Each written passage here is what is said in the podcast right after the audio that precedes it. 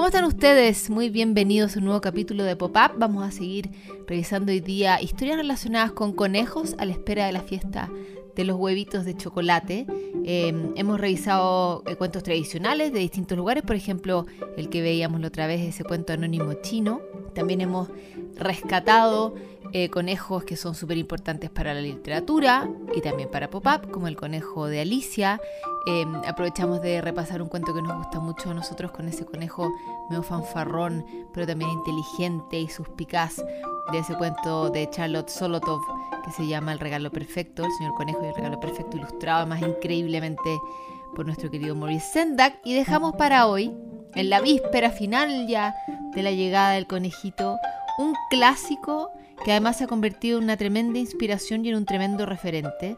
Su autora es inglesa, es ilustradora, naturalista, conservacionista, Beatrix Potter, que finalmente publicó 22 libros. Una de esas historias, que tiene muchas, relacionadas muchas veces con animalitos, es esta que vamos a revisar de Peter Rabbit, que se convirtió quizá en su personaje más popular con toda su pandilla. De hecho, hay ya películas de Peter Rabbit.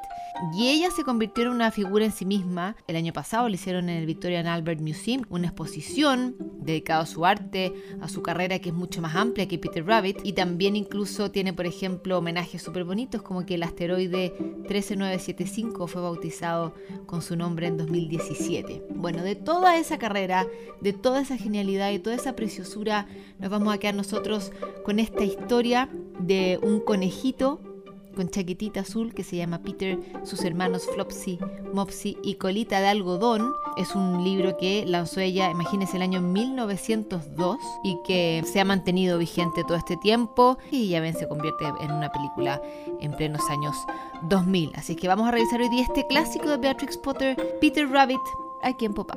Había una vez cuatro conejitos y sus nombres eran Flopsy, Mopsy, Colita de Algodón y Peter. Ellos vivían con su madre en un banco de arena debajo de la raíz de un gran abeto. Ahora, mis queridos hijos, dijo una mañana la señora Conejo, pueden ir a los campos o por el camino, pero no entren en el jardín del señor MacGregor. Su padre tuvo un accidente ahí. Fue puesto en un pastel por la señora MacGregor. Ahora salgan y no hagan travesuras. Yo voy a salir. Luego la señora Conejo tomó una cesta y su paraguas y se fue por el bosque a la panadería. Ella compró una hogaza de pan integral y cinco bollos con pasas. Flopsy, Mopsy, Colita de algodón, que eran buenos conejitos, se fueron por el camino a recoger moras. Pero Peter, que era muy travieso, corrió de inmediato al jardín del señor MacGregor y se deslizó bajo la puerta. En primer lugar se comió algunas lechugas y algunas judías verdes y luego se comió algunos rábanos. Y luego, sintiéndose bastante enfermo, fue a buscar un poco de perejil pero al cruzar el final de una trama de pepino, ¿con quien se encuentra? Con el señor MacGregor. MacGregor estaba de rodillas plantando unos repollos, pero se levantó y corrió tras Peter, agitando un rastrillo y gritando ¡Al ladrón!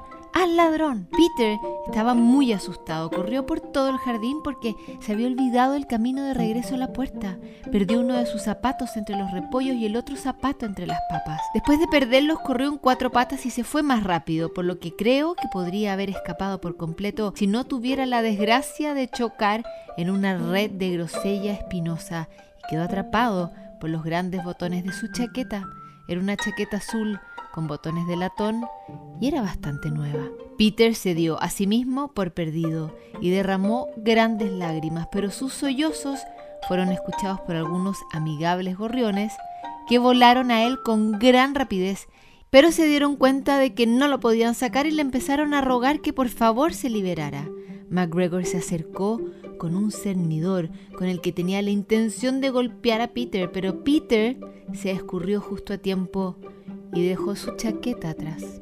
Se precipitó en el almacén de herramientas, saltó una regadera. Hubiera sido un sitio muy bueno para esconderse si no hubiera tenido tanta agua adentro.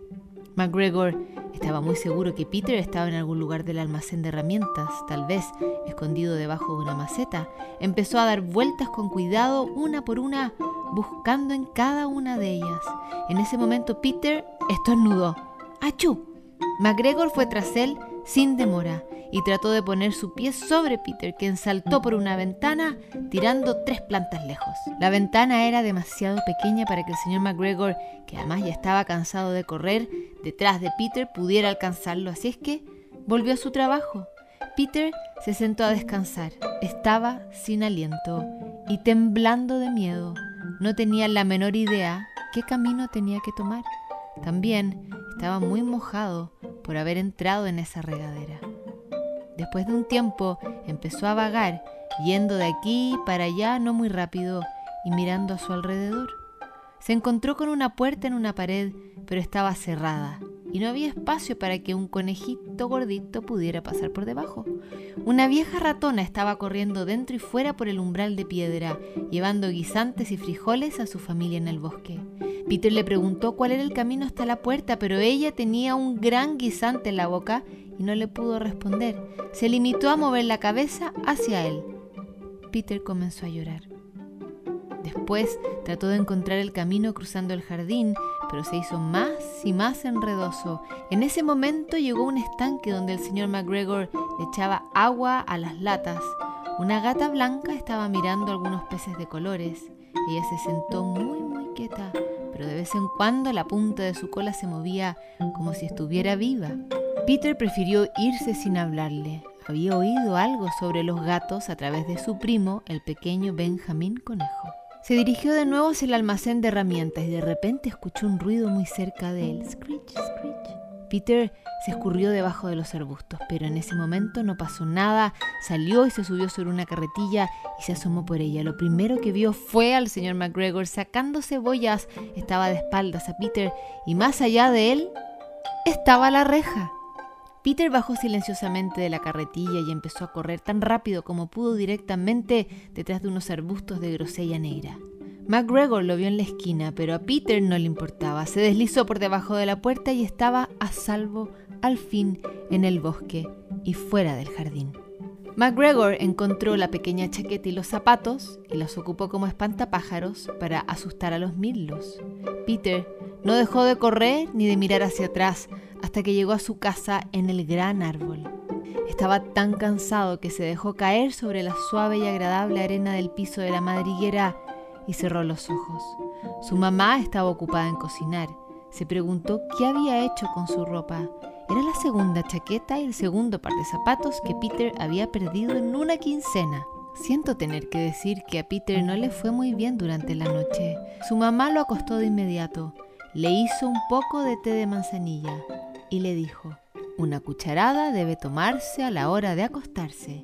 Flopsy, Mopsy y Colita de Algodón, en cambio, tuvieron pan, leche y unas deliciosas moras a la hora de la cena. Termina así en la historia de Peter Rabbit y sus hermanos Flopsy, Mopsy y Colita de Algodón, que es desde donde nace entonces la gran, gran tradición de Beatrix Potter con este personaje que se ha convertido en algo transversal y que ha sobrevivido el paso de los años estupendamente y por supuesto fue nuestro conejo elegido en esta víspera para la fiesta de los huevitos de chocolate. Esperamos que lo hayan disfrutado. Nos vemos más adelante en Pop-Up.